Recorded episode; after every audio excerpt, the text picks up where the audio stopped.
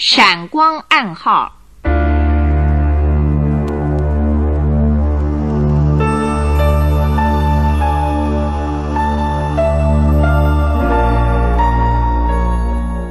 常燕导播，葛大卫配音录音，李若梅主讲。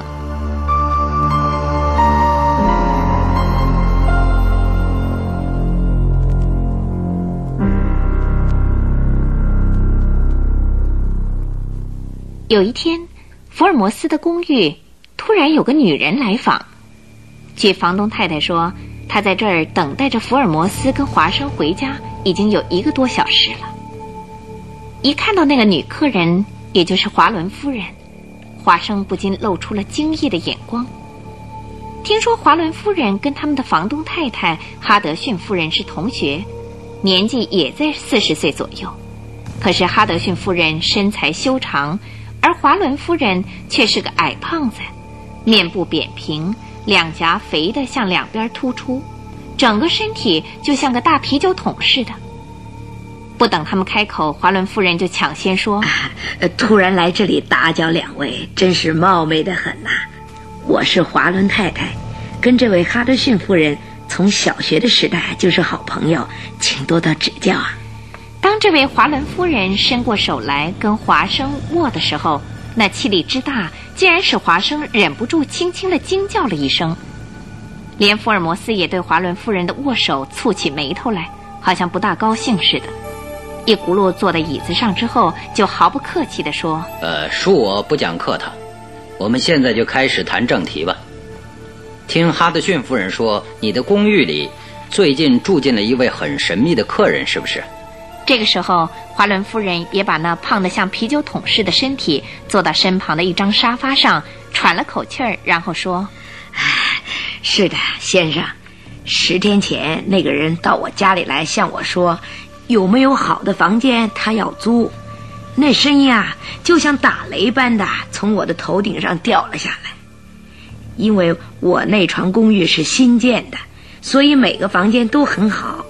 那个时候。”我还没有在报上登广告，因此还没有人来看过。我就说有的，呃，请你先看一看。于是啊，我就带着他到每个房间去看了一遍。结果他似乎很中意二楼最南端的那个跟起居室相连的房间。我开价每周五十先令，怕他嫌太贵，心里想每周就算他四十先令吧。可不要失去第一位客人呐，因为到现在为止还没有人来看过房子呢。我心里就一边这样盘算着，一边注意他的脸色。结果他却说，如果能够接受他的条件，每周可以付我五磅的租金呐。一周五磅，岂不等于是原来开价的二十倍吗？于是啊，我恭恭敬敬地问他什么条件。这个时候。他突然从衣袋里掏出一张十磅纸币，说：“我预付定金，以后呢每两周一定照付十磅。至于我的条件，只有两个。”说到这里，他目不转睛地俯视着我。华伦夫人的问题似乎并不简单，看样子不知道要拖上几个钟点。福尔摩斯抬头看着天花板，脸上显出不太高兴的样子。华伦夫人又继续地说。这时啊，那个人的眼睛突然发出炯炯的亮光，提高了嗓音，傲慢地说：“第一个条件，大门的钥匙要交给他。”我为了那一周五磅的租金，当然是满口答应啦。嗯，这第二个条件是，不管任何人，包括我跟那个女佣，绝对禁止跨进他住的房间一步。那种说话的口气啊，就像是军官对士兵发布命令一样。一直默默的不发一言，坐在一边的哈德逊夫人这个时候插嘴说：“哼，真是个怪房客。那么他既然不准别人进入他的房间，那他自己也不出去啊？他外出过一次，那是搬进来的那天晚上。哦，是第二天早晨回来的吗？不是当天深夜里回来的。”因为他手里有大门的钥匙，我是在自己寝室里听到他悄悄地走上楼梯的脚步声。哦，从那一次以后，十天当中一次也没有出去过啊。是的，他一直是把自己关在房间里。我因为好奇，所以啊，曾经偷偷的走到二楼的走廊上去，只听到他那个房间里面不停的有走来走去的脚步声。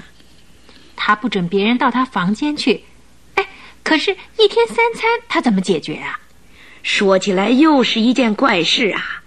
他在搬进来的时候，曾经一再吩咐我，房间里有电铃，肚子饿了他会按铃的。听到铃声呢，就把食物装在托盘里，端上来放在门外就行了。吃完了以后，他会把餐具等等放在门外。那个时候，他也会再按铃通知我的。然后呢，我就把它拿走。而他的话呢，最后总是来一句命令似的，知道吗？我因为看在每周五磅租金的份上，就把他当做财神爷。当然，只好事事迁就他，一天三餐送到他房门口，放在一张椅子上。每天送早餐的时候呢，顺从他的意思，把当天的《每日时报》一份放在餐盘旁边。哦，他整天关在房间里，也希望知道社会上的情形跟动态嘛。哎，这个人年纪有多大？还年轻呢，差不多三十岁吧。可是嘴上留着一撮很浓的胡子啊，身上穿着一套笔挺的纯毛西装。哦，看他的行动，这不是很奇怪吗？他名字叫什么？我还没问过他呢。哎呀，你做事仍旧还是那么漫不经心的。那其他还有些什么怪现象呢？有啊，我为了要向福尔摩斯先生请教啊。还特别带来了一点东西，不知道是不是可以因此找出一点线索。说完，华伦夫人看了看福尔摩斯的脸，同时用她那肥胖的手指扭开那红色手提包上的纽子。到底是什么东西呢？华生从桌子的这边用好奇的眼光，目不转睛地看着华伦夫人的动作。华伦夫人那肥胖的手指从红色的手提包里。拿出了一个新的牛皮纸信封，再从信封里轻轻地拿出几样小东西放在桌上。华生一看，不禁失笑说：“ 这不是两根火柴棒，还有香烟头吗？”“是啊，你看，这两根火柴都是点过的。”“这里边难道还有什么文章吗？”这是今天早晨我去收拾早餐餐具的时候放在门外盘子上的。福尔摩斯，怎么样？从这些东西里面，你能找到什么线索吗？闷声不语的福尔摩斯静静地把桌上的烟头跟两根点过了的火柴棒看了一下，然后开口说：“嗯，华生啊，嗯，这似乎有点奇怪哦。怎么奇怪？火柴当然是为了点香烟用的。”可是，这两根火柴都只燃了一点点一点也不错呀。不过，你所说的奇怪是指什么呀？嗯，这个烟头已经吸到剩下一点点，不是很奇怪吗？为什么？那个人既然留了那么浓的一撮胡子，把香烟抽得这么短，岂不是要烧到胡子了？嗯，言之有理。可是，也有好多人是用烟嘴儿。抽烟的，嗯，可是这个人并没有用烟嘴抽烟，你瞧，烟头的另一端咬得这么脏，嗯，真的，的确有点奇怪啊，福尔摩斯先生，那我该怎么办呢？一个留着一撮浓胡子、年约三十岁的男人，自己关在房间里已经十天了，可是，另外可能还有一个没有留胡子的人在里面。这个烟头就是那个人抽剩下来的。哎，花兰太太，你的看法怎么样？是不是怀疑有两个人住在里面啊？我想不会是两个人，因为每天三餐食量奇少啊。我还奇怪他每顿吃那么一点点，是不是吃饱了呢？嗯，就算是一个人，那么十天当中，外边也没有人寄信来给他吗？连一封信也没有啊。有什么行李没有？简直可以说是没有，只是在搬来的那一天带来了一个咖啡色的大皮包而已。以后谁也没有进出过那个房间呐。早晨女佣打扫的时候，有没有进去过啊？每天好像都是她自己打扫的。嗯，真是，越来越奇怪了。哈德逊夫人说完，福尔摩斯又像往常一样开始烤华生了。嗯，华生啊，根据现在的这些资料，你做什么判断？一胖一瘦，两位夫人在华生的面前，他们的眼光一起集中在华生的嘴上，期待着他满意的答复。华生博士会怎么样答复福尔摩斯呢？看着两位夫人脸上所露出的神色，华生就猜到两位夫人心里在想些什么。这并不是什么了不起的难题，他心里涌起了一股强烈的反感，可是想来想去，却没有想出任何可寻的线索。嗯，要判断这个问题呀，单凭刚才这点资料是不够的，轻率的。就下判断是导致错误的根源。呃，华伦夫人，那个人的这些举动的确有可疑的地方，但是他付出了你所要求的房租的二十倍，而且还付有押金。他整天把自己关在房间里头不出门，一点也没有麻烦你。这种房客到哪儿去找呢？嘿，我倒认为啊，你才奇怪呢。啊，真是这样吗？福尔摩斯先生，你认为怎么样呢？嗯，我的意见也跟华生博士一样。哼哼，啊，那那怎么办呢？岂不是太令我失望了吧？哈德逊太太，请你替我向福尔摩斯先生拜托一下，好不好？可是，他们两位先生不是都说没有办法立刻判断吗？哎，这有什么办法呢？那么，福尔摩斯先生，你是说？要我就这样一无所获的回去？嗯，如果发生了什么紧急的事情，请你马上到我这儿来。到目前为止，似乎还看不出什么头绪来。就这么办吧。那么我告辞了。这个时候，又矮又胖的华伦夫人心情好像轻松了很多。她左手提起红色的手提包，站起身来，慢慢的走了出去。啊，我送你到门口啊。哈德逊夫人也一起离开了客厅。福尔摩斯丢下了烟斗，两条腿向桌上一搁，笑着说：“ 女人呐，总是这么大惊小怪的。我还以为什么大秘密呢，结果是胖女人的神经过敏。” 这个华伦夫人真会小题大做。哎，这大概是因为她身体肥胖，所以啊，把一件小事说得很大很大。哎哎，你看，这位胖夫人把烟头跟火柴棒啊都忘记带走了。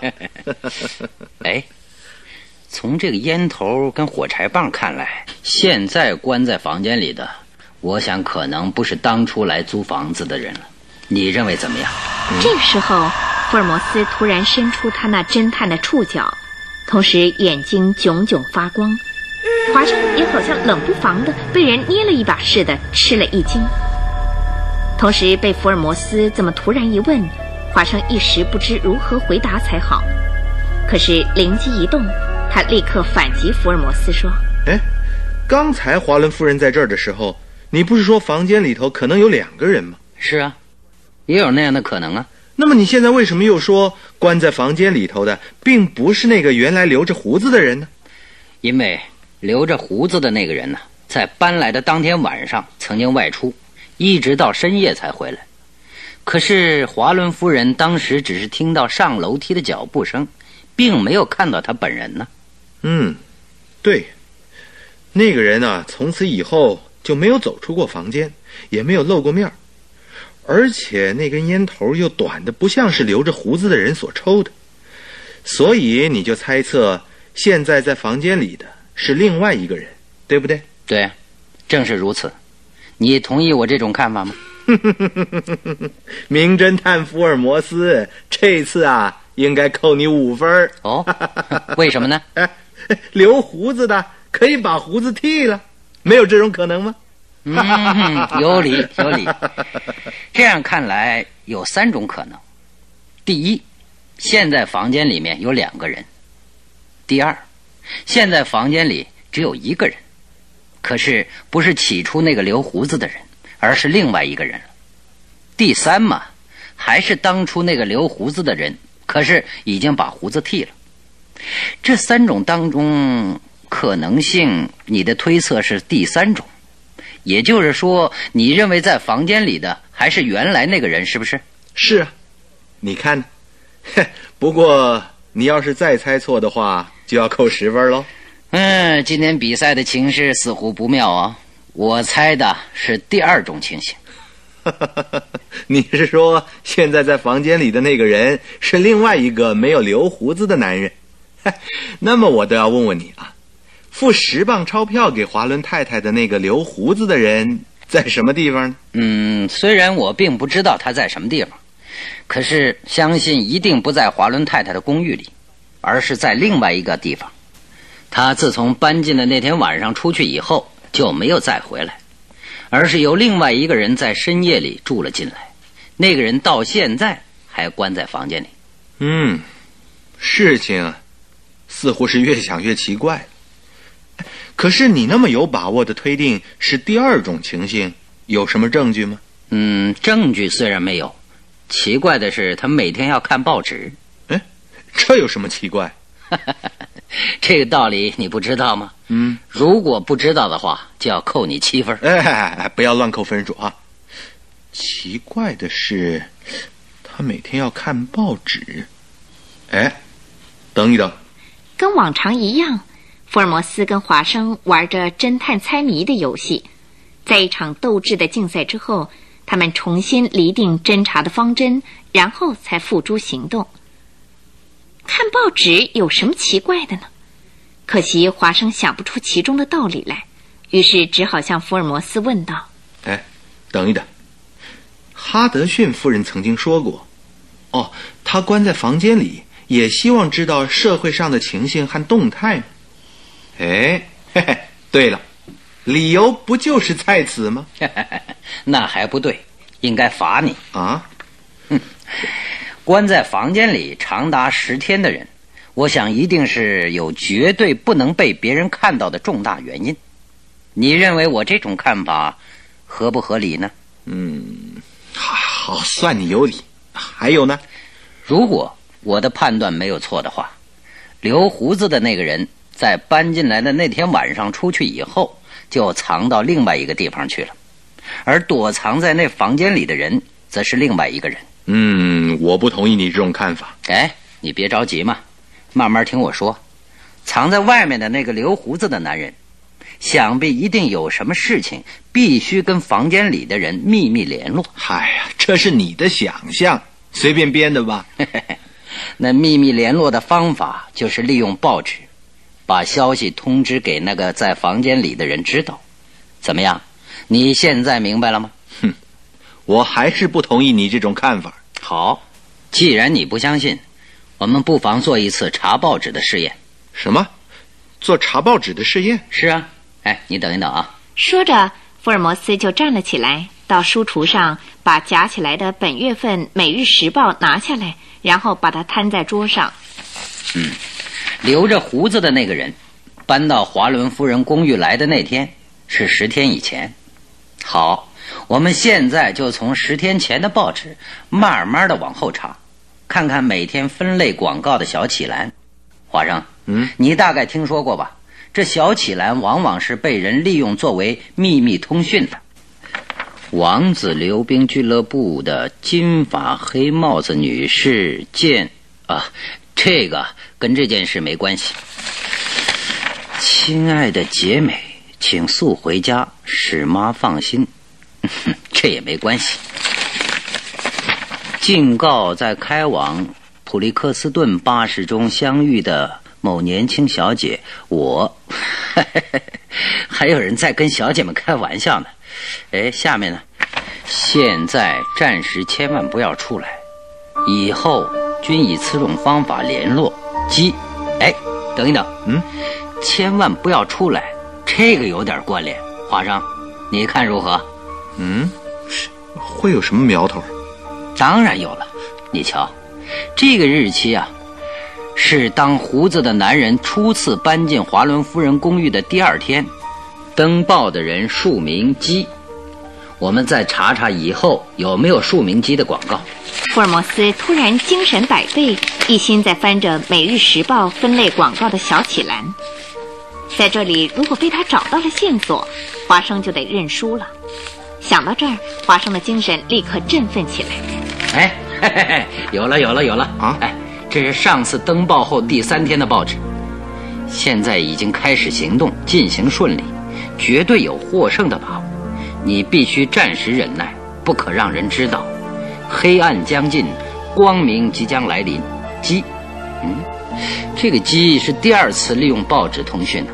嗯嗯，华生啊，啊，你看这句“你必须暂时忍耐，不可让人知道”，是不是针对躲在公寓房间里的那个人所说的啊？这也不能够确定，就是对那房间里的人说的。伦敦那么大，你有什么凭据？哎呀，你真是顽固透了。哼，好，我们暂时不要辩论这些，先继续查下去再说。嗯，哎，又有了啊！这是据鸡首次登报后的第六天的报纸。我即将在附近以暗号与你联络。注意，一代表 A，二代表 B，三代表 C，不要看错。鸡，嗯，不要看错。照这样说，暗号是用眼睛看的，一就是 A，二就是 B，三就是 C。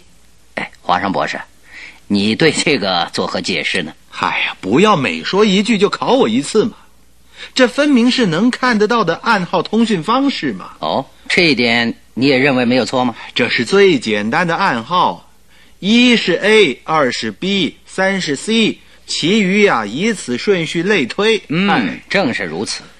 既然我们都同意这一点，那么我们再来看看今天的报纸，查一查是不是有鸡登出的广告。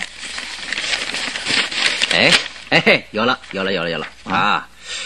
注意红砖白石柱大厦的三楼左手第二扇窗户，日落后，鸡。哈哈哈哈哈！哎，怎么样？哎，越来越奇怪了吧？哎，可是这也不能证明就是与藏在华伦夫人公寓里的人有关的。好，我们现在就去调查一下，你愿不愿意去？调查？嗯，怎么样调查？从华伦太太那栋公寓的二楼上，照说应该可以看到红砖白石柱大厦才对。我们不妨实地去看一看。好啊，我跟你一块儿去。哎，可是如果看不到怎么办呢？我认输啊！今天晚上在大饭店请你大吃一顿。不过话又说回来了，假使看到了又怎么样呢？放心吧，不会看到的。假如啊，真的能够看到那栋红砖白石柱大厦，晚餐呢、我来请客。哎，好啊！哎，我们走。走。现在竟然变成福尔摩斯跟华生赌起输赢来了。他们各执己见，站起身来就要朝外头走。就在这个时候，突然听到从楼梯上传来鞋的声音，而且那个声音似乎很急促。哎，好像是华伦夫人的脚步声啊！打开门看看。哦，华生不等福尔摩斯把话说完，已经把门打开了。冲进来的正是华伦夫人，她蹒跚的两手按住胸口，上气不接下气的说不不得了了，不得了了！呃，刚才我先生，哎哎，华伦夫人，冷静一点。刚才你先生怎么样？哦我先生在三十分钟前，因为有一点事情出去啊，刚走到隔壁小巷子的拐角处啊，突然从身后跑来两个男人，他们用一件大衣抽个冷子罩在我先生的头上，不由分说就把我先生给推进了停在旁边的一辆汽车里。呃，外面有雾吗？啊，雾啊，是啊，当时外面的雾很浓啊。哎，不要急，请你坐下来慢慢说。啊那辆汽车后来开到什么地方去了？不知道，我先生因为是被大衣从头上罩着，所以非但看不到外面，也几乎连气都喘不过来啊。汽车就开得很快，但是不久又突然停了下来，揭开大衣，就把我先生推出车外了。哦，这都是你先生告诉你的吗？是的，可是当我先生定神后，站起来一看呐、竟在一处荒野中，于是只好走到大路上拦了一辆计程车，才回到家里来。嗯，那现在你先生在什么地方呢？现在躺在家里休息啊。他回家的时候面色铁青，立刻吩咐我要我来这里把这件无头无脑、想不出任何理由的遭遇告诉你，请你帮忙啊！他因为被吓坏了，所以暂时不敢再轻易出门了。嗯，我也猜不透究竟是为了什么。呃，你先生有没有听到那两个人谈了些什么话？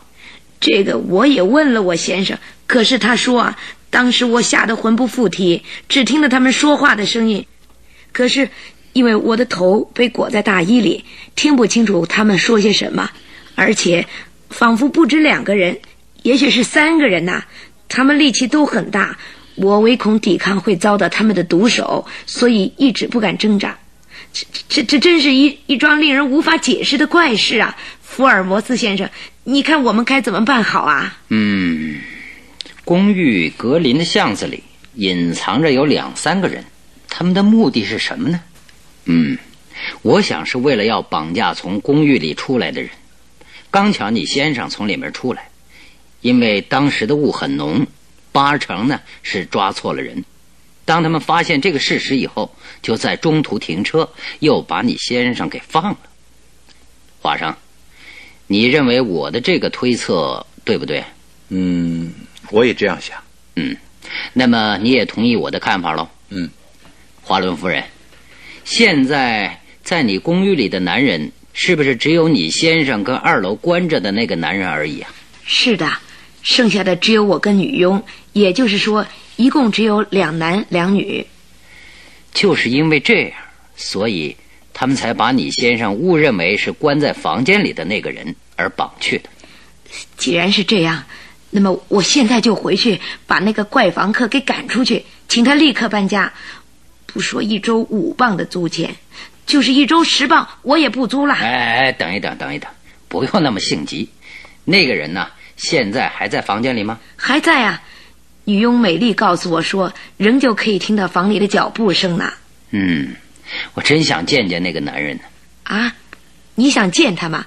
可是他一天到晚都关着房门，不跟任何人见面呢。可是电铃响了，把餐盘端上去放在门口以后，一会儿他不是会打开门出来拿餐盘吗？哎哎，是的，是的。当美餐把食物放在他门外的时候，下楼梯了以后呢，就可以听到钥匙在门锁上面转动的声音。嗯，就在他开门端进餐盘的那一刹那，那个人的身影应该会出现才对啊。哎，对呀，那个房门隔着走廊的对面是房间，还是墙壁啊？是一间储藏室。嗯，藏在里面的那个男人，晚餐的铃声平常大概都在几点钟响啊？五点过后，好的，今天傍晚五点钟的时候，我跟华生博士到你公寓去，请你偷偷的先在那间储藏室里竖起一面镜子，使它正对着对面房门外的椅子。你是想在当他开门取餐盘的那一刹那，从镜里看到他的面孔，是不是啊？对，在他摁铃以前，我跟华生先悄悄的躲进储藏室里去。哦，我明白了。可是，即使看到他的面貌，下一步又准备怎么办呢？以后是以后的事。不过，你如果把你先生被绑架的事情向警方报案的话，也许会打草惊蛇的。这件案子似乎有很多疑团，请你相信我跟华生博士，我们一定会把它弄个水落石出的。哦，好了，你快点回家去准备，布置一面镜子。啊，好的。华伦夫人站起身来，移动那笨重的身体，走了出去。福尔摩斯跟华生接办了这桩意想不到的冒险案件，这里边好像隐藏着很多秘密。首先，他们必须要知道藏在华伦夫人公寓里的究竟是什么样的人。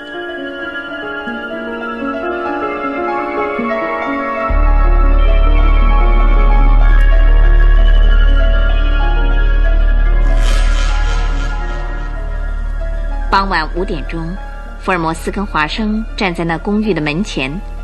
这是一栋新建的两层楼房，墙壁是浅蓝色的，窗户都紧闭着，静悄悄的。公寓的邻侧有一条狭窄的巷子。华生一边四处探望，一边说：“曾经埋伏在这巷子里的两三个男人，到底是些什么人？现在还不知道。哎，你看那边。”福尔摩斯用眼睛指示着马路的左上方，公寓的前面是一条坡道，顺着这条道路向左方看过去，在夕阳下耸立着一栋红砖白石柱的大厦，那正像《每日时报》分类广告小启栏上鸡所指示的一样，而三楼左手的第二扇窗现在关闭着，夕阳照射在玻璃窗上，发出闪闪的反光。这就是日落之后，鸡要从那儿通信的窗户。福尔摩斯真是料事如神啊。哎，怎么样？没有错吧？福尔摩斯小声地对华生说着，同时在公寓的门上轻轻地敲了两下，并没有摁电铃。不一会儿，门开了，站在他们面前的是矮胖的华伦夫人。她点了点头，小声地说：“我正在等着两位呢。”一切都已经准备好了，请进来吧。不过上楼梯以前，请先把鞋子脱掉。关门的时候也是轻悄悄的，没有发出声音。福尔摩斯跟华生简直就像小偷似的进入了公寓。他们脱下了皮鞋，蹑手蹑脚地登上楼梯，悄悄地进入那间储藏室。里面的确一切都已准备好了。门开的大约有六十公分宽，室内中央放着一张桌子，桌上摆着一面中型的镜子。福尔摩斯跟华生则藏身在门的后面，他们可以从侧面看到映在镜子当中的景物。这个时候，从镜子里可以清清楚楚地看到对面那个房间的门。华伦夫人布置的可真理想啊！这个时候，华生看了一下手表，五点八分了。大概对面房间里的那个男人快要摁电铃叫他们送晚餐了吧？想着，华生目不转睛地注视着镜子里的那扇门。这个时候，他的心脏开始急速地跳动起来。同时，华生又侧耳听着，可是却没有听到对面房间里有什么脚步声，一片寂静。是不是人还在里头呢？不会逃走了吧？华生这样向福尔摩斯看了一眼。不要急，马上就会知道的。福尔摩斯也这样的回看了他一眼。可是就在这个时候，他们听到楼下一阵铃铃的电铃声。哎，人还在里面。华生屏住气息，大约三分钟之后，他们听到有人登上楼梯的沉重脚步声。好像是华伦夫人本人。福尔摩斯跟华生一心注视着镜子中的动静，不到一分钟，就从镜子里看到华伦夫人双手捧着一个餐盘，轻轻地放在对面的门口，然后连看也不看一眼，就若无其事地离开。从他的身影也跟着从镜子里消失了。不大一会儿，他们听到下楼梯的声音。在下楼梯的脚步声消失之后，他们立刻听到从对面传来“咔嚓”的一声钥匙转动的声音。这个时候，走廊上的灯光暗淡。福尔摩斯跟华生聚精会神地注视着镜子里的情形。突然，一只细白的手轻轻地从那扇门里伸了出来，端起放在门外的餐盘。哎，脸呢？这个时候，他们两个人紧张的几乎不敢呼吸。哎呀，出来了！雪白的圆脸，绿色的眼睛，一刹那就退到门里边去了。同时，一双手跟餐盘也不见了。那个动作快得惊人，跟着房门也轻轻的被关上了。又是一声锁门的钥匙声。福尔摩斯跟华生互相看了一下，走吧。他们两个人点了一下头，悄悄地走出储藏室，从走廊走下了楼梯。这个时候，在下面楼梯旁边等着他们的华伦夫人一看到福尔摩斯跟华生，就小声的问：“看到了没有啊？”“嗯，看是看到了，没什么了不起。呃，不过我本来想跟你先生见见面的，可是另外还有事情要办，请代我们向他打个招呼。”“为什么这么急着就要走呢？不坐一会儿了吗？”“哎，不了。”说着，他们就急匆匆的离开了华伦夫人的公寓，实在是太意外了。他们暂时先到街上一家咖啡店去坐坐，各叫了一杯咖啡跟一克点心。福尔摩斯用鼻子哼了一声，接着说：“华生，嗯，真是让人感到十分意外，没有想到竟是个女人。的确是个女人，雪白的脸，绿眼睛，而且长得还非常漂亮呢。没错吧？已经不是那个留着胡子的人喽。”哎可是你事先并没有猜到是女人呢？对呀，这一点我倒没有料到。不过，那个留胡子的男人跟这个女的什么关系呢？是夫妇吗？嗯，那就不大清楚了。可是，如果华伦夫人知道房间里住着一个女人的话，那就会骚动起来。嗯，我看暂时不要把这件事让华伦夫人知道。虽然我们不晓得这两个人是不是夫妇，可是这一男一女受到某种威胁，处于危险的境地，目前绝对不能露面，这一点是没有疑问的。而且这两个人都非常小心的警戒着。哎，是因为他们有仇敌吗？当然了，还有，他们现在所藏的地方是绝对不能让敌人知道的，所以男的。也不敢接近公寓，可是，却因为有事必须跟女的联络，于是只好利用报纸的广告来通讯。可是，华伦夫人的丈夫被误认为是留胡子的男人而被绑架。从这一点看来，敌人似乎已经注意到这家公寓了。嗯，至少敌人已经在这一带徘徊着。当华生喝完了第四杯咖啡的时候，福尔摩斯苦笑着说：“不要喝的太多，嗯，过分的兴奋呢，会使等一会儿的冒险行动无法冷静的进行啊。”什么？等一会儿会有冒险行动？哎，你忘记了鸡在日落后就要与人通讯的报纸上那段广告了吗？现在已经是黄昏时分了。哦，哎，对了，他们是要用一二三来代替 A B C。发出什么暗号是吗？是啊，不过偷看暗号的人一定要有冷静的头脑才行。太兴奋了，有时候会招致失败的。哪有什么关系啊？就是喝七八杯咖啡啊，我也不会妨碍工作的。你放心好了。他们的敌人大概还不知道，藏在公寓里的人已经由男人换成女人了吧？嗯，可能是这样的，不然他们不会埋伏在巷子里。错把华伦先生给绑架了去。嗯，好，我们走吧。太阳已经快下山了。哎，我们不在这儿吃了晚饭再去吗？要不然待会儿肚子会饿的。哎，你喝了六杯咖啡，吃掉三颗蛋糕还不够啊？还不，我是在替你担心呢。哎，今天的晚餐应该由你请客才对。嗯，好了，下次你可要自己付账喽。好，我们走吧。汇过账之后。他们俩就匆匆的走出了咖啡馆。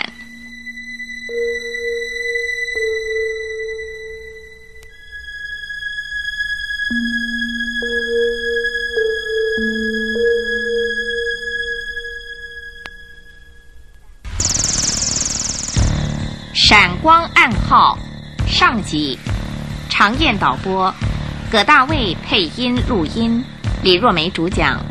参加播出的有。尹传星、李英丽、董淑贞、常燕，谢谢收听。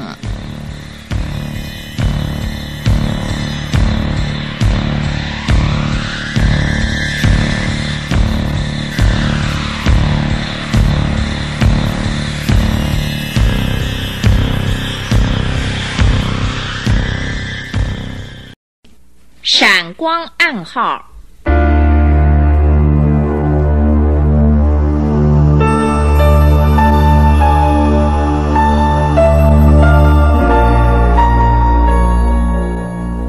常燕导播，葛大卫配音录音，李若梅主讲。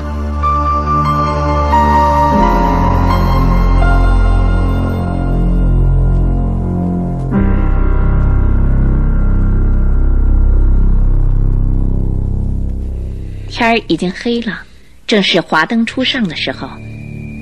福尔摩斯跟华生登上了坡道，这个时候行人稀少，也看不到计程车。道路的两旁又没有店铺，周围一片寂静。耸立在左边的那栋红砖白石柱的大厦，它的三楼上左手的第二扇窗户，隐约的可以看到，他们就躲藏在窗户对面的橱窗后边。窗户里隐隐约约可以看到有灯火跟人影在移动。哎，瞧，好像有什么东西在窗口。嗯，哎，还在移动呢。嗯，大概就是那个留着胡子的男人吧。可能就是他。哎，可是却没有看到答案号。这个时候已经是六点多钟了，天空也是一片黢黑。只有稀疏的星星在闪着微弱的光。福尔摩斯跟华生一直等了大约四十分钟左右。哎，窗户打开了，灯光在人的身后，所以只能看到一个黑黑的人影，而没有办法看清面貌。不过朦胧中可以看得出这是个男人，头大大的，两个肩膀也很宽。一会儿，灯光在闪亮了一下之后就熄灭了。嗯。闪光暗号，用的是手电筒。嗯，闪了一次，这是代表 A。嗯，哎，华生，哎，请你注意看着闪光的次数。就在这个时候，灯光不停的闪了起来，二十次。嗯，英文的第二十个字母是 T。哎，请继续注意闪光。好，灯光又连续的在闪亮，这次也是二十次。嗯。A T T，哎，小心呐，不要数错哦。哎，五次，这是一，A T T 一，哎，又来一个长的，十四次，这是 N，A T T E N，哎，又是长的，二十次，嗯，这又是 T，A T T E N T，一次，哎，停了。大概到此就结束了。这句话什么意思啊？这是 A，A T T E N T A，哎，英语里似乎并没有这个字啊，是不是其他外国话呢？哦，原来是这样的，是 A T T E N T A，这样分的话，呃，不就是说十点钟 T A，这个 T A 是人名吧？如果真是这样的话，语机又不一样啊。嗯，哎哎，又开始了，一阵闪光暗号。他们计算了一下，又是 A T T E N T A 呀结果这 A T T E N T A 七个字母连续了三次，以后就停止了。可是发暗号的那个男人仍然还站在窗口。哎，华生啊！我知道了，这不是英语啊，是意大利语。哦，哎，是什么意思啊？是小心，小心，小心。连续三句的意大利语。哦，那位在华伦夫人公寓里的女人一定也看到了。由这点看来，这一男一女可能都是意大利人。他为什么要把“小心”这句话连续闪三次呢？嗯，现在。还无法知道，哎，又开始了。哦，这回闪光的速度加快了，而且还很长。P E R I C O L O，哎，这句意大利话什么意思啊？嗯，是危险的意思。哦，那么连同前面的合并起来是小心，小心，小心，危险。照这样看起来。大概是遭遇到什么危险了，是不是敌人已经迫近了？嗯，一定是那样。哎，又来了，P，E，R，A，哎，怎么了？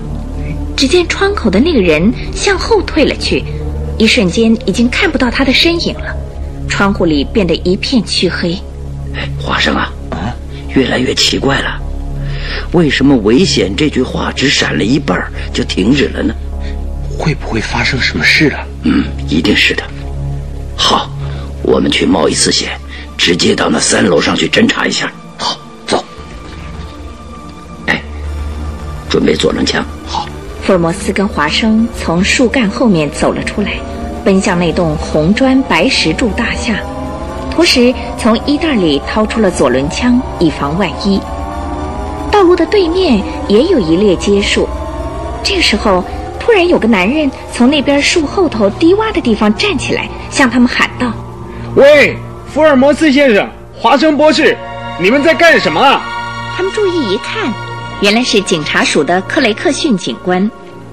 哎，这句话是我要问你的，大概咱们是同为了这一件案子吧？福尔摩斯一边回答他，一边也闪身藏到树后头。克雷克逊今天穿了一件大衣，右手拿着一根手杖，看上去倒是有点经理的派头。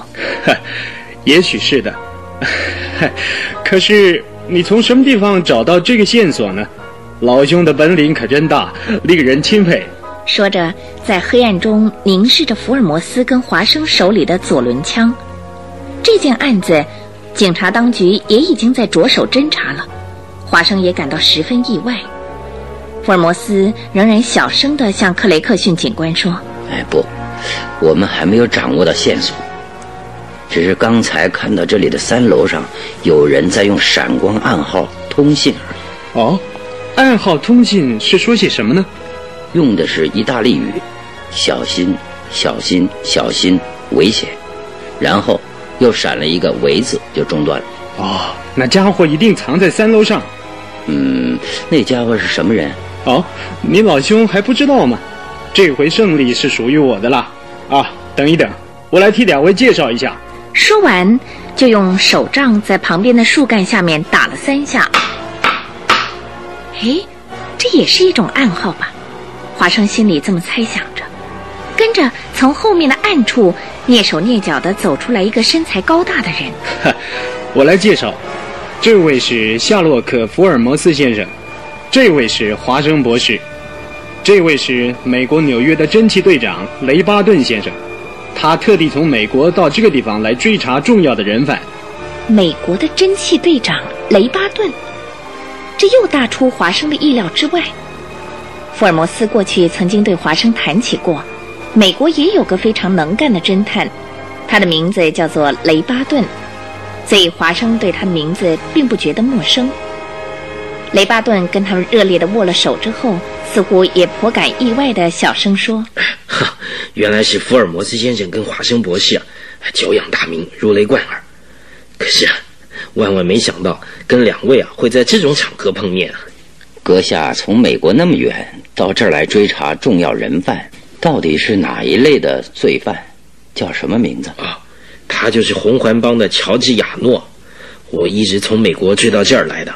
哦，原来这件案子跟红环帮的乔治亚诺有关。嗯，而且他已经到伦敦了，这一点倒大大的出乎我的意料之外。哎，克雷克逊兄，你们警察署事先也不知道吗？嗨，是的，事先谁也不知道。当雷巴顿先生到这个地方要求协助的时候，大家才知道的。华生听到他们这番谈话之后，才发觉案情的重大，内心不禁吓了一跳。红环帮又叫红环俱乐部，是以意大利为根据地的世界性不法集团。它虽然叫做俱乐部。实际上却是一个破坏各国社会的组织，使世界陷入混乱，以便掌握政治跟经济实权的集团。它的正式名称叫做 Red Rain Club，简称为 RRC。多数的人只要听到这个 RRC 的名称，都会不寒而栗，因为它是一个破坏社会安宁的组织。这个世界性暴力组织的怪首领乔治亚诺。已经来到伦敦，他们的魔手已经伸到华伦夫人的公寓里来了吗？华生在一边静静地看着这两位大侦探，福尔摩斯跟雷巴顿的脸。他心里想：哼，我倒要看看这两个人究竟会采取什么样的行动。身材高大的雷巴顿说：“一个星期以来啊，我在克勒克逊警官的协助下，在伦敦到处追查那个家伙，结果今天晚上发现他进入了这幢大厦里面去了。所以啊，今天晚上一定要把他逮住。”这个时候，克雷克逊警官说：“这幢楼房的出入口只有一扇大门，那家伙自从进去之后，前后曾经有三个人从里面出来，可是其中并没有他，所以啊，那家伙一定还在里面。哎，雷巴顿队长，你说对不对呢？当然还在里面，因为啊，我也一直在监视那扇大门呢。福尔摩斯先生说，他曾经看到三楼上有人打闪光暗号。啊？哎闪光暗号啊，说些什么？福尔摩斯把暗号通信的情形简单的说了一遍。这个时候，雷巴顿像吃惊似的说：“哎呀，糟了！我们大概是被那批家伙发现了。那一定是乔治亚诺向他的党羽发出的信号，因为啊，伦敦市内也藏有很多他的部下。唉，他大概啊发现我们隐藏在这儿。”所以啊，才向他的干部发出“小心、小心、小心，危险”的信号的。最后，信号停止了，这又是什么意思？也许啊，他已经从窗口看到了我跟克雷克逊了。不然的话，就是他本身受到了什么威胁，以至于无法再继续通信了。哎，福尔摩斯先生，你认为哪种可能性最大？雷巴顿队长这么反问着福尔摩斯。两位名侦探好像在互相考验对方的观察力。福尔摩斯以无可奈何的声调说：“嗯，除非乔治亚诺会使用法术，不然他是绝对无法从三楼的窗口看到下面暗处所藏的人的。他一定是遭遇到了什么突然的意外。现在我们四个人马上直接跑去搜查，说不定啊，已经迟了一步了。”哎呀，对呀，哎，克雷克顺兄啊。我们现在就去啊！好，突击搜查。大门没有上锁，四个人闪身进去。一进门就是一间铺着细木条地板的大厅，可是没有电梯。四个人只好蹑手蹑脚、急匆匆地从楼梯登上了三楼。走廊右边深处有一个房间的门是敞开着。福尔摩斯用左手朝那边一指，大家似乎都已经知道了福尔摩斯的意思。就是那个房间，好，冲进去。走在最前面的是克雷克逊警官，跟在后面的是雷巴顿队长、福尔摩斯，最后是华生。四个人各拿着一支手枪。一进房门，克雷克逊立刻打开墙壁上的电灯开关，吊在天花板上的电灯一亮，把整个房间照得通明。忽然嚷起来的是雷巴顿队长。克雷克逊、福尔摩斯跟华生也都不约而同地朝雷巴顿那边望过去。一个身材粗壮的人仰着倒在地上，面部扭歪的令人可怕，头部附近有一大堆的血，脖子上深深地插着一把匕首，已经断气儿了。哎呀，糟了，这就是乔治亚诺！哎，我们来迟了一步，究竟是被谁杀的呢？本来啊，我是想活捉他的，现在找到的只是一具尸体。哎呀，真可惜啊！这就是红环帮的首领乔治亚诺吗？这个时候，华生也走了过来。只见死去的乔治亚诺右手还握着一把锋利的短刀，一定是经过一场决斗的。可是这把短刀上却没有一点血迹。尸体的旁边遗落有一只黑色的大手套，地上流着很多的血。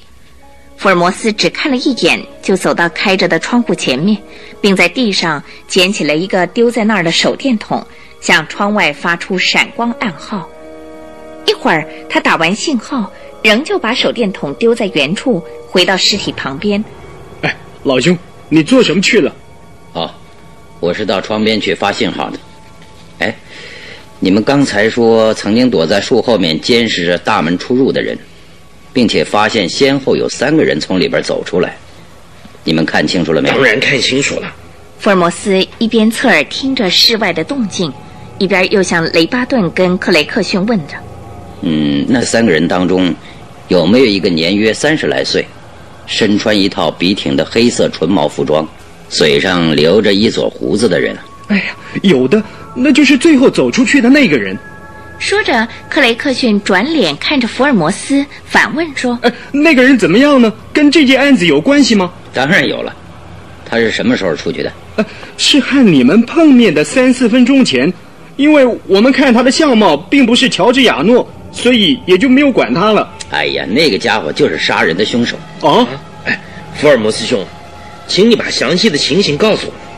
如果真是那样的话。”我们岂不是等于睁着眼睛放走了一个重大的杀人凶犯吗？哎呀，现在啊，没有时间可以向你们说明。来，来了，可以向你们说明的女性来了。啊，女性。走廊上传来一阵细碎的脚步声，不一会儿，在房门外停了下来。福尔摩斯慢吞吞地向门外说：“请进来。”虽然没有听到回答的声音，可是房门却被轻轻地推开了。这个时候，出现在门口的是穿着一件淡青色洋装的女人。当华生一看到她的时候，不觉惊讶万分。白白的圆脸蛋儿，绿眼珠子，这不就是躲藏在公寓里的那个女人吗？欠身而入的是位美丽的女性，一对绿色的眸子清澈动人。当她看到乔治亚诺的尸体以后，脸色突然变了。她深深地吸了一口气。继续说，啊，被杀死了，是你们将他杀死的吗？他一面用颤抖的声音说着，一面瞪着眼睛看着他们四个人。这个时候，克雷克逊警官立刻以粗大的嗓音说：“不，我们是警察人员。”当他一听到说是警察，慌忙的向房间四处扫视了一番，接着以颤抖的声音说：“邹洛拿呢？”我的丈夫邹洛拿卢卡不在这里吗？他到什么地方去了？说着，垂下手，握紧拳头。福尔摩斯向前走了一步，直截了当的问：“你叫什么名字？”伊美丽·卢卡。没有到伦敦以前，在什么地方？在美国纽约。邹洛拿在什么地方？刚才他还在窗口叫我呢。叫你的是我。啊，是你。你怎么知道我们的暗号？因为你们所用的暗号太简单了。我发出的暗号译出来是 V I E N I，这是一句意大利语，意思就是过来。因为我希望住在公寓二楼上的你到这儿来一趟。可是，邹洛拿卢卡到什么地方去了呢？卢卡先生在十分钟以前离开了这里。哦，我明白了。杀死这个魔王的不是你们，是邹洛娜，是保护着我的邹洛娜。伊美丽卢卡夫人，根据你刚才的谈话，我们必须请你跟我们到警察署去一趟。说着，就从上衣里面的口袋里拿出警察手册，让伊美丽卢卡看。等一等，你先生杀死了这个叫做乔治亚诺的人，我希望你能说出他的杀人动机。我想，这对你先生跟你都是有利的。现在就请你把一切向我们做一个详细的说明。好，既然这个魔王已经死了，我们也就不必再有什么顾虑了。这个无恶不作的魔王，也不知道杀害了多少善良的人。我丈夫是为了正义才把他除掉的。如果有必要的话，我可以向大家说明。嗯，好。接着，福尔摩斯就向克雷克逊警官还有雷巴顿侦缉队长说：“呃，我们必须保留杀人现场。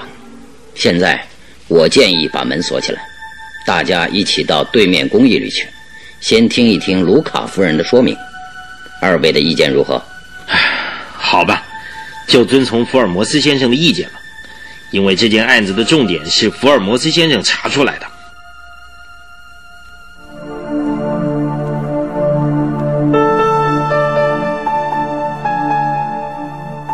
他们五个人走进了华伦夫人的公寓时，矮胖的华伦夫人立刻跑过来，指着卢卡夫人向福尔摩斯大声的嚷着：“哎，就就就是她呀！躲在二楼房间里的就是这个女人呐！刚才她从这里走出去的时候被我发现的。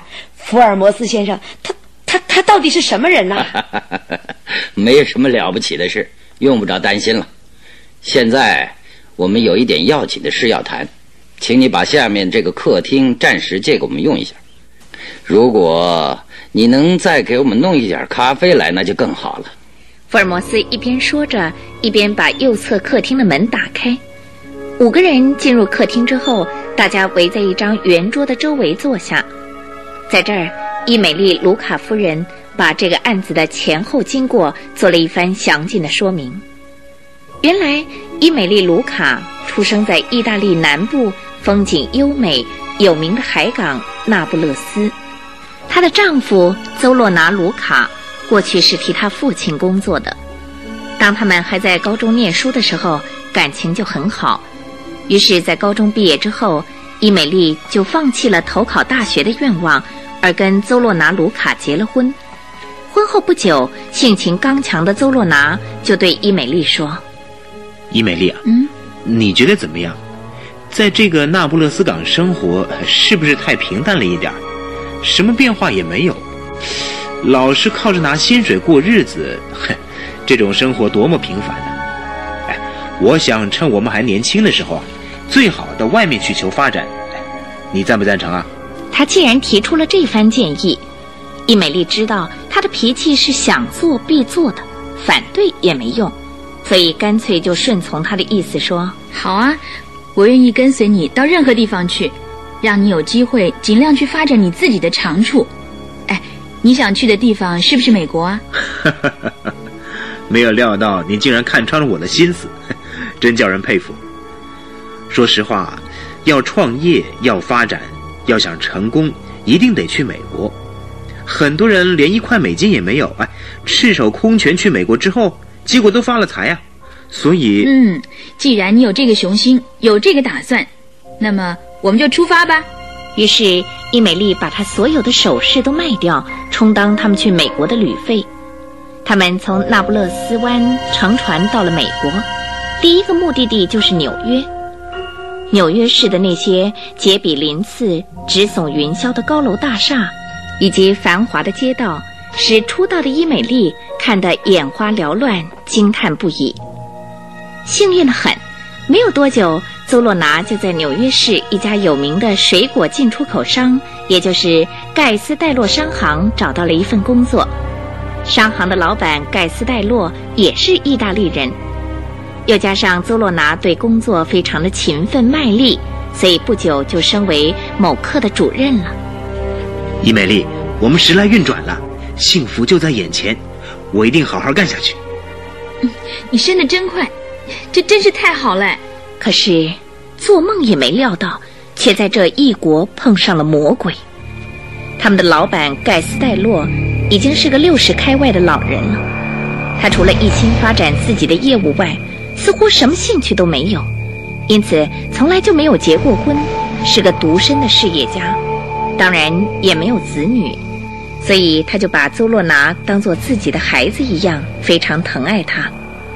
邹洛拿在三百多名员工中是晋升的最快的一个，当时大家在背后都议论纷纷，羡慕不已，薪水跟奖金也节节上升。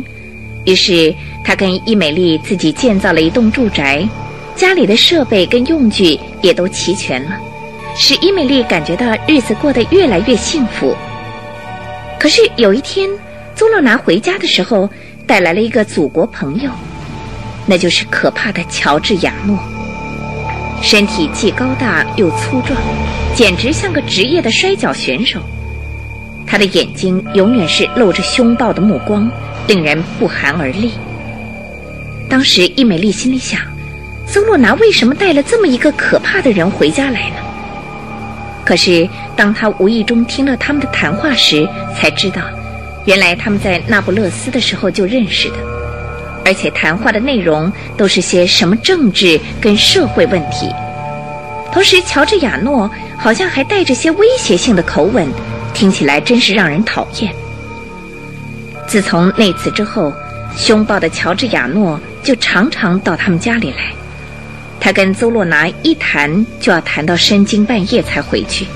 伊美丽讨厌极了，于是就对邹洛拿说：“哎，那个乔治亚诺常常到我们家来，你不觉得讨厌呐、啊，当然了，我也觉得很讨厌呢、那么你为什么不拒绝他呢？我们又不亏欠他什么，为什么他老是要来这里打扰人家呢？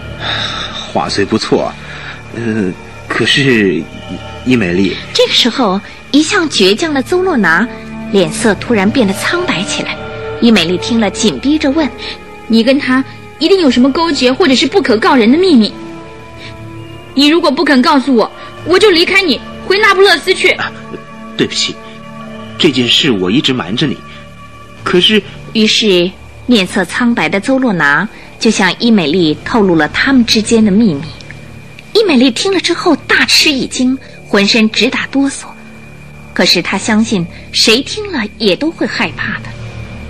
性情倔强的邹洛拿当时脸上露出可怕的神情，悄悄地对伊美丽说：“我在跟你结婚之前，事实上在那不勒斯就已经加入 RRC 那个组织了。”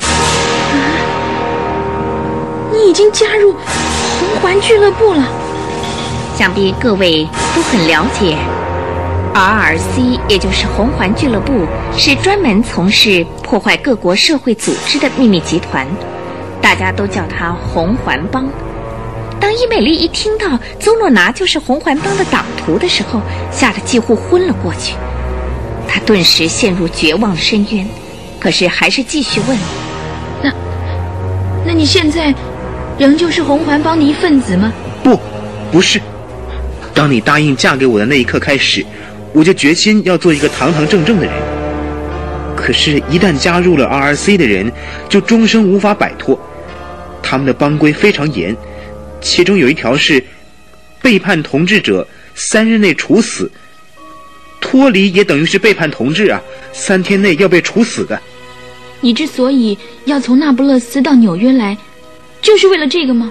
是的，我不但想摆脱他们的控制，而且希望在美国跟你过幸福的日子。可是纽约也有 RC 的秘密支部，也许这是命中早已注定的。那天我在路上被来自那不勒斯的首领乔治亚诺看到了，他立刻叫住我，而且告诉我，听说我已经在那不勒斯跟爱人结了婚，你的名字叫做伊美丽，组织里面对我们的调查很清楚。他还说背叛同志的人三天之内会被处死刑的，而且配偶也是一样会被处死的。我听了他这番话之后，就决心要设法逃出 RC 的魔掌。魔掌？是的。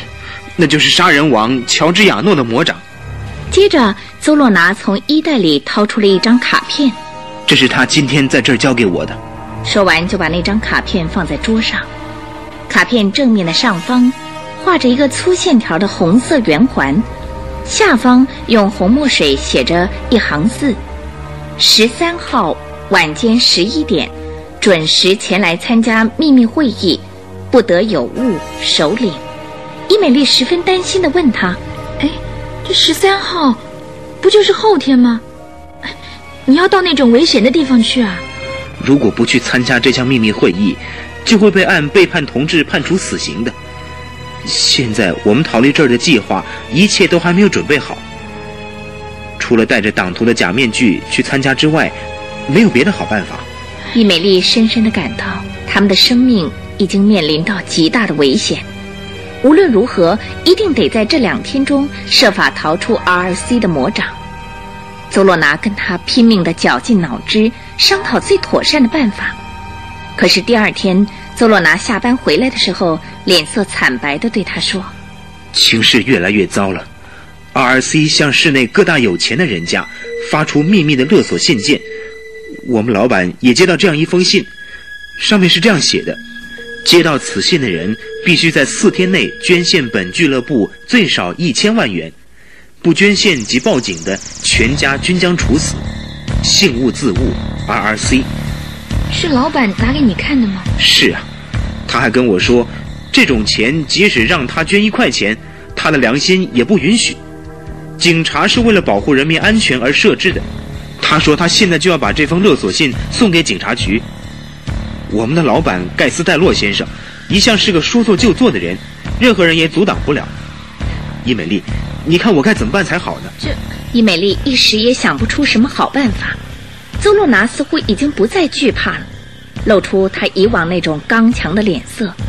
第二天晚上，出去参加 RC 秘密会议的邹洛拿，一直到凌晨才带着紧张的神情回来。事情有了很大的变化。盖斯戴洛老板把那封勒索信函交给警方的事，RC 早已经知道了，因为他们的势力早就渗入了警察署内部去。昨天晚上的会议有一项决议，是明日深夜两点用炸弹把盖斯戴洛跟他家属以及住宅一起炸毁。你看他们的手段多么毒辣！这，而且还用抽签的方式来决定执行这项任务的人。他们预先就准备好一些圆形的木条，放在啤酒桶里面。谁抽到画有红环的木条，就得在明天晚上去执行啊！不会是你抽到了那块有红环的木条吧？正是我抽到了那块木条。啊！那自然是首领乔治亚诺事先设下了圈套，故意让我抽中的。这个时候，伊美丽又差一点支持不住而昏迷过去。可是倔强的邹洛拿。这个时候，似乎已经下定了最大的决心，说：“我怎么能对有恩于我的盖斯戴洛老板下这种毒手呢？可是，假使我抗命不去执行这个任务，那么我们两个人都将牺牲在 RC 的魔掌中，这也是我所不愿意的。那么怎么办呢？我准备跟盖斯戴洛老板把 RC 的秘密全部报告警方，同时我跟你就再逃往英国，想办法再跟 RC 决斗。”我们到英国什么地方去呢？伦敦，那边至少有八个人跟我同样从那不勒斯逃出 RC 魔掌的。现在伦敦组织反 RC 的集团，我们到那儿找他们以后，设法联合起来跟他们决斗，来报这个仇。现在我们只有一个办法，伊美丽，你觉得怎么样？好吧，就照你的意思去做。这一来，我也得救了。好的，把这个家跟家具。也都丢弃不要了。邹洛拿果断地按照自己的计划去实行，他跟老板共同署名，写了一封揭开 RC 秘密的报告，以快信寄给警察署长。当天晚上就跟伊美丽乘坐大西洋航线的轮船偷渡来到英国。杀人魔王乔治亚诺，他是不会放弃背叛他的人，他为了要报复，一定会追来的。我到达伦敦以后，就去寻找反 RC 的那八个人。在这段时间里，你必须躲藏起来。于是，在抵达伦敦后，邹洛拿就在市区里四处的为伊美丽找寻藏身之处，结果找到了这家公寓。邹洛拿对妻子说：“房子是新建的，而且还没有住进任何房客，是个绝对好的藏身处所。你在房里一步也不要出来。”我会利用《每日时报》的分类广告小启栏跟你通讯的。哦，他们商妥了各项细节，然后就在深夜溜进这家公寓里。由于报纸上的联络，伊美丽虽然关在房间里，却知道邹洛拿在外面秘密活动的情形。后来又用一二三代替 A B C 的方法，以暗号来通信。那红砖白石柱大厦三楼左边的第二个窗户。从这个公寓二楼的窗口勉强可以看到。当伊美丽发觉彼此距离只有一百公尺左右的时候，她的胆子就壮了不少。她想，嗯，邹洛拿就在这附近。可是，当她看到他用意大利语打给她的闪光暗号，竟然是连续三句“小心，小心，小心”的时候，她就猜想到，也许 R.C 的爪牙。误认为躲藏在这栋公寓里的是邹洛拿，所以他们准备采取行动了。伊美丽虽然害怕，可是想到邹洛拿那充满信心的广告，上面写绝对有获胜的把握时，就一面拼命注意着闪光暗号，一面为他祈祷。连续打了三次小心的灯光暗号之后，当伊美丽正在为丈夫的安危担心的时候。又看到他打来一句危险的信号，接着又是一个危险，以后就中断了。邹洛拿的暗号为什么中途停了下来？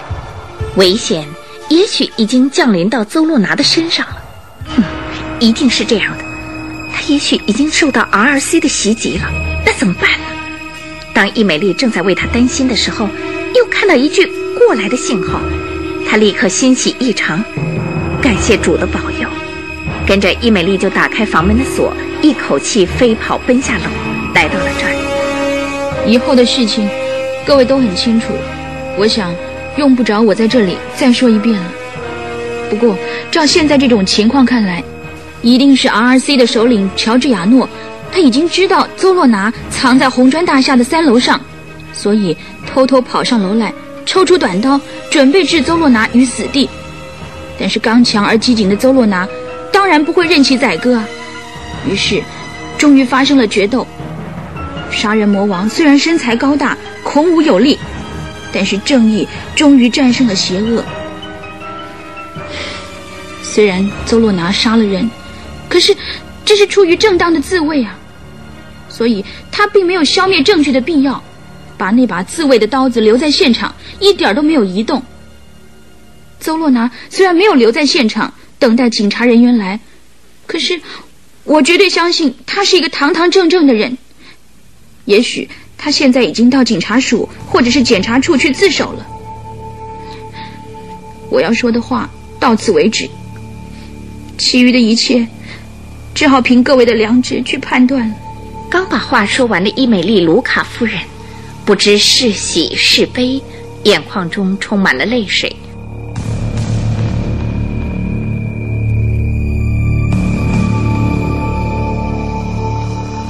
出生在意大利南部、性情刚直而热情的伊美丽·卢卡夫人，她所做的揣测一点都没错。邹洛拿已经亲自到警察署去自首了。他把杀死乔治亚诺的一切经过都详细的供述了，立即被警方扣留，在经过了一番调查之后被送往检察处，然后又经过一番调查，证明邹洛拿的确是出于自卫，结果被释放了。从美国纽约专程前来伦敦逮捕 R.C 首领乔治亚诺的雷巴顿侦缉队长，以一步之差，没有能够将乔治亚诺活活捉到。失望之余，悄然地返回美国。华生跟福尔摩斯因为有约在先，只好请他到一家大饭店去大吃了一顿。华生叫了六道福尔摩斯最喜欢吃的大菜。不久，福尔摩斯就笑着对华生说：“ 哎呀，饱了饱了！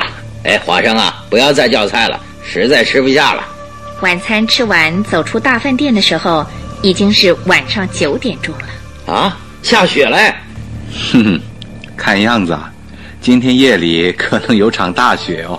对面街上的灯光中纷纷飘落着雪花，一片朦胧。他们俩冒着雪步行回家。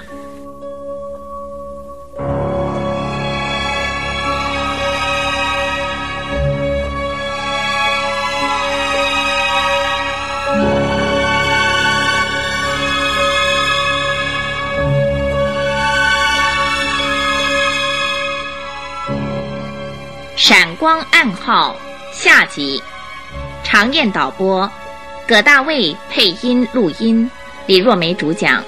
参加播出的有尹传星、李英丽、吴瑞文、王大鹏、孙基祥、苏文燕、董淑珍。